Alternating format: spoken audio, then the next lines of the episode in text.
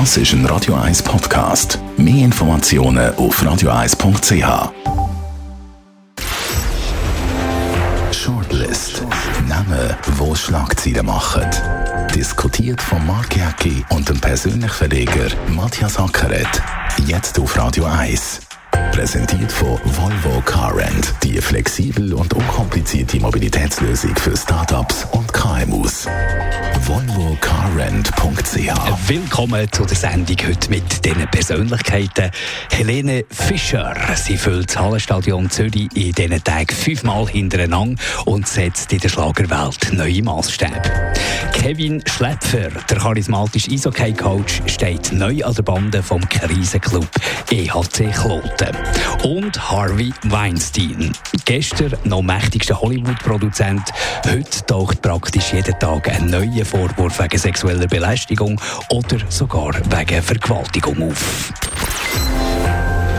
Matthias Ackeret, warum hat Hollywood so lange geschwiegen? Offenbar ist ja schon länger bekannt dass der Harvey Weinstein ein Grüsel ist. Ja, es haben natürlich alle Angst vor ihm. Und es ist ja ein interessantes Phänomen, oder? Wenn dann plötzlich der Damm reißt, und da merken wir ja jetzt, äh, dann kommt der ganze Tsunami, oder? Und dann kommt alles hinführen. Interessant ist eigentlich, wie der Fall aufdeckt worden ist. Das ist ja der Sohn von Woody Allen. Roman Allen heißt er, glaube ich. Genau, der Woody Allen ja auch nicht. Ja, ja, das ist, ja, das ist, gut, haben, das ist ein Freund von Weinstein. Und äh, der hat dann nachher das irgendwie aufgebracht oder es ist dann irgendwie fast so ein familiärer Konflikt, wie, wie der Roman Allen hat ja Krach mit seinem Vater wie sein Vater hat eine Schwester geheiratet, also auch eine komplizierte Geschichte.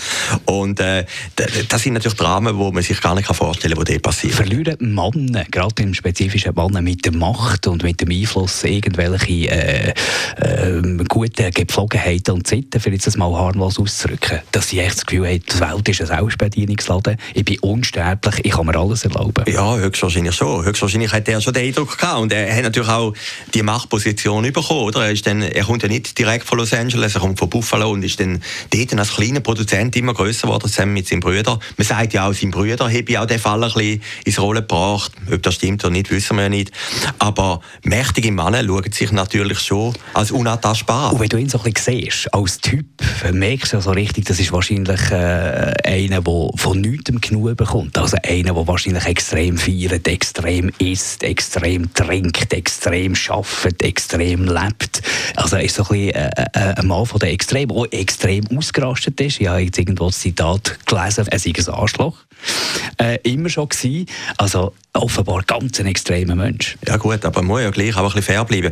Es gibt ja das Voran und Nachher. Also er sagt schon immer gewesen, wie du sagst, das erst jetzt, oder? Ja, nicht, also, nicht, nicht im, äh, im, sexuellen Bereich, sondern mehr einfach als Typ, im Zusammenarbeiten, mit, ja, aber mit, das ist ja, der Umgang mit, äh, mit den Angestellten, Untergebenen, mit der ganzen Macht. Ja gut, das war sein Attribut. Gewesen. Ich mag mich erinnern, es war ja vor einem Jahr am Zürich Filmfestival, gewesen.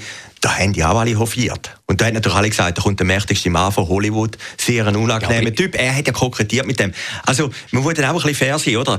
Äh, ich meine, Heidi Klum, oder, wo jetzt auch für ihn losgeht, ich habe x Fotos gesehen, wo Heidi Klum immer irgendwie um den Hals um sich wirft. Also, die hat ja vorne ja, schon gewusst, das ist, jetzt, das ist ja jetzt ganz gefährliche äh, Heikels Terrain, wo wir uns da drauf begeben. Also, so quasi sagen, das geht so ein bisschen die richtige Frau hat jetzt kurzen Rock sie ist selber schuld, wenn sie vergewaltigt wird. Nein, das kann man ja nicht. Das kann nein, man nicht da ich, nein, da wollte ich überhaupt nicht mit dem sagen. Ich kenne den nicht, ich wollte den nicht verteidigen. Ich wollte einfach nur sagen, wenn dann mal Barrieren reissen, dann können wir alle hinführen, ja, oder? Und höchstwahrscheinlich können auch, werden jetzt auch Geschichten nur gespielt, die man schon kennt hat, oder Geschichten, die vielleicht auch nicht so sind. Also, er ist ja jetzt natürlich schon schutzlos auf eine Art, oder? Also, es ist doch jetzt ein Fall für die Staatsanwaltschaft und die soll jetzt abklären, was genau passiert ist und was ja, passiert ist. hat ja noch weitere Wellen gezogen, ob bis zu uns. Eine riesengroße Diskussion im Moment auf den so sozialen Medien unter dem Hashtag MeToo, wo jetzt äh, die sexuelle Belästigung und sexuelle Nötigung ein riesengroßes Thema ist. Was haltest du von dieser Debatte im Moment? Ja, wenn einer das macht, also, dann soll der auch äh, geoutet werden. Äh, ich meine, es ist interessant, die Schweizer Illustrierte letzte Woche hat Frauen gebracht, die gesagt haben, sie seien sexuell belästigt worden. Bunte bringt heute so einen Artikel. Heute Morgen habe ich auf Instagram gesehen, hat irgendeine Schauspielerin gesagt, äh, ehemalige Präsident äh, George Bush, also der Vater vom W, hat sie auch belästigt. Sie haben sie nachher wieder gelöscht und auch so halb dementiert. Also, äh, äh, äh, wie gesagt, ein Tsunami bricht aus und es kommen jetzt natürlich viele Emotionen und alles führen zu Recht auch. Braucht halt manchmal die reinigende Wirkung. Aber wenn man jetzt sagt, eben, er sei eigentlich immer ein Anloch gewesen, mhm. muss man ja gleich sagen, warum hat man es früher noch nicht gesagt, oder? Äh, und, und wenn man sagt, alle haben es ja gewusst, warum hat man es nicht früher noch gesagt? Also, also natürlich da, irgendwo durch das Gefühl gehabt, ein relativ einfacher Grund. Er kann profitieren, oder respektive, wenn er etwas sagt, dann schadet ihm das für die Karriere. Ja, ja, Was er durchaus in Hollywood, könnte ich mir noch vorstellen, wenn man es nicht gut hatte mit dem, dann ist wahrscheinlich die Karriere schon ein bisschen blockiert gewesen. Ja, natürlich, also, natürlich. Also, aber, nicht an der aber, jetzt, ich, aber, aber, ich das, also, ja. aber ich jetzt das gelesen habe, ich kenne den nicht weiter und, und habe ich mich auch in Kopf mit dem beschäftigt es hat mich jetzt nicht überrascht, dass der einen schlechten Charakter hat. Wie, da hat man ja immer gesagt, ich mag mich erinnern, Zürich Filmfestival ist der gekommen und dann hat man gesagt, das ist der mächtigste Mann, ein ganz übler Sieg und weiß Gott was. Also die Welt muss jetzt nicht überrascht tun, dass der plötzlich geoutet wird. Kommen wir zu einer angenehmeren Personalie, Kevin Schläpfer. Ein kerniger, charismatischer Eishockey-Trainer übernimmt den Krisenclub EHC Kloten ganz unten in der Tabelle. Könnte man vorstellen, dass er schon noch die Fähigkeit hat, aus einem äh, Haufen, der vielleicht so mäßig talentiert ist, ein Team zu bilden, das dann auch schon noch etwas erreichen kann.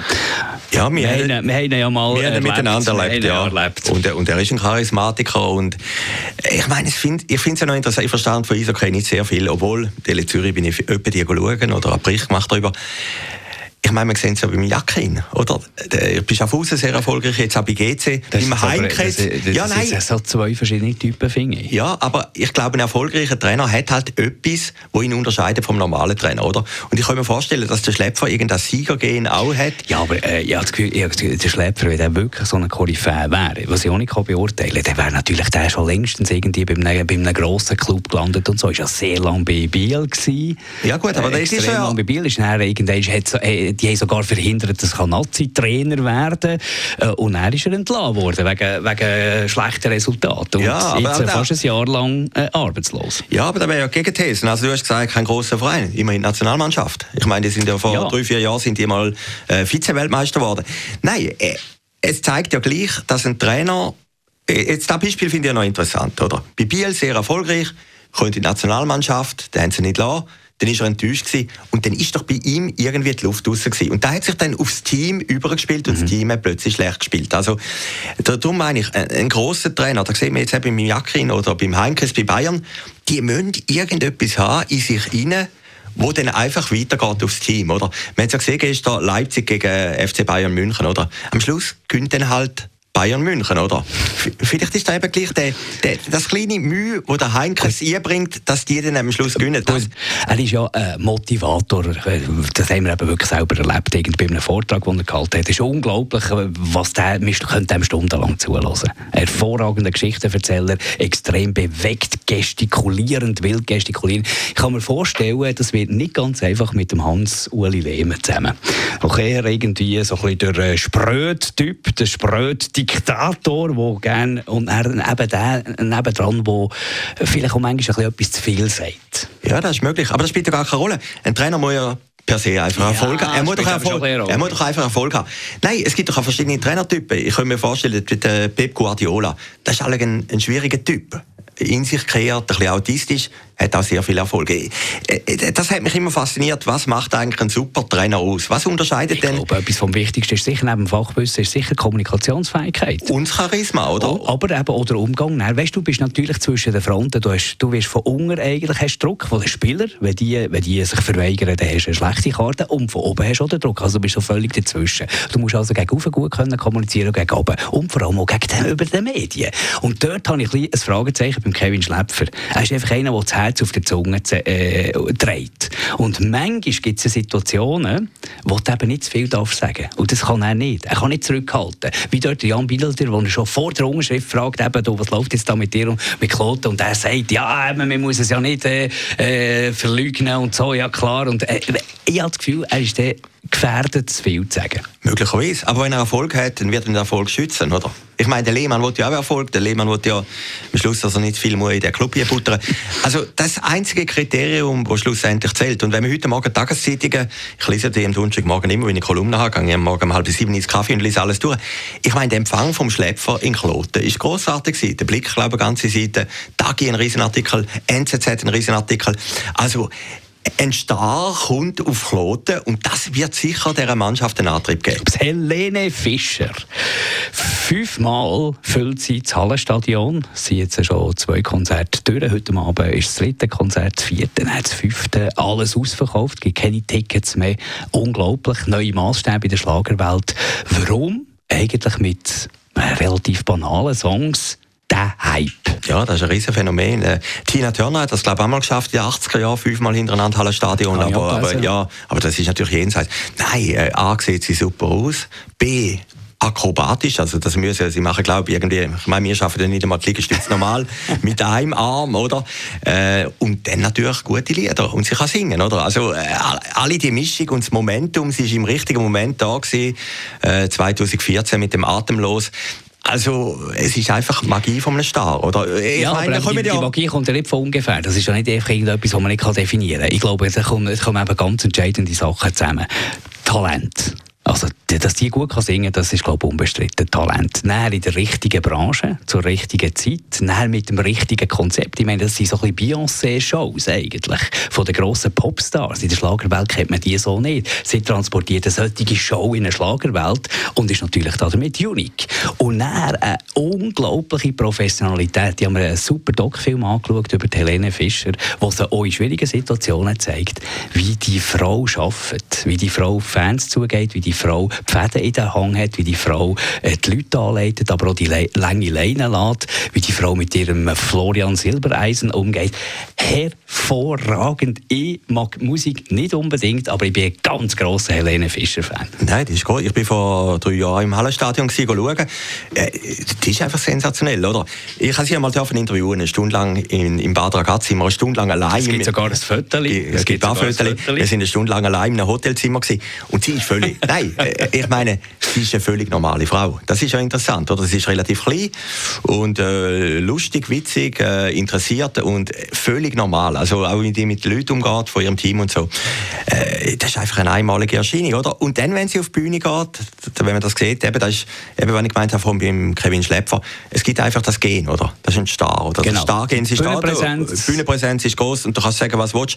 Das ist einfach, die unterscheidet sich von der großen Masse von der Schlagersänger und Schlagersängerinnen und, und es ist Las Vegas in Zürich oder Hollywood in Zürich grandios und äh, ja, man soll so Erfolg auch nicht irgendwie interpretieren. Es kann ja plötzlich dann mal hey, fertig sein. Und man darf mal einfach begeistert man sein. Darf man begeistert, begeistert sein. Genau, oder? genau, begeistert sein. Aber Helene Fischer und Melodie, sie haben natürlich mittlerweile, was noch interessant ist, Atemlos ist ja wirklich für Deutschland ein, ein, ein Jahrhundert oder Jahrzehnte hin gewesen. Jetzt hat sie eine neue gemacht, Achterbahn, oder? Ja, so gut kenne ich mich nicht aus. Genau, genau, du bist der Experte er ist nicht mehr das ganz Gleiche wie atemlos. Oder? Das ist ja dann für einen, für so einen Star ist ja immer das Problem, der nächste Hit und der übernächste Hit und der über. Der Udo Jürgens hat ja das gleich geschafft über die lange Karriere, oder? Und äh, ich habe das Gefühl, wenn man die, hat, sie hat die besten Texte, die besten Komponisten und alles, aber irgendwie atemlos stoppen, da ist er noch nicht gelungen. Vielleicht akrobatisch und alles, aber, aber einfach von der Musikalität, der fehlt noch irgendwo. Wenn ich darf, würde ich gerne das Foto von dir und der Helene Fischer bei der Radio 1 Facebook-Seite aufladen. Natürlich. Als, als, als Hinweis für die Sendung, dann könnt ihr alle zusammen schnell schauen auf der Radio 1 Facebook-Seite dort. Und man kann auch auf Instagram gehen bei mir, oder? Ich, ich, ich habe immer noch gesehen, ich bin immer noch hinter dir Licht bei den, bei den Followern, also vielleicht können wir das noch ein bisschen ändern. Danke vielmals für den, den sein heute und bis nächste Woche. Mit dem Mark Jäcki und dem Matthias Ackeret. Zum Nachlesen und Abonnieren als Podcast auf radioeis.ch. Round, round, get around, I get around, yeah, get around, round. Das ist ein Radio 1 Podcast. Mehr Informationen auf radioeis.ch.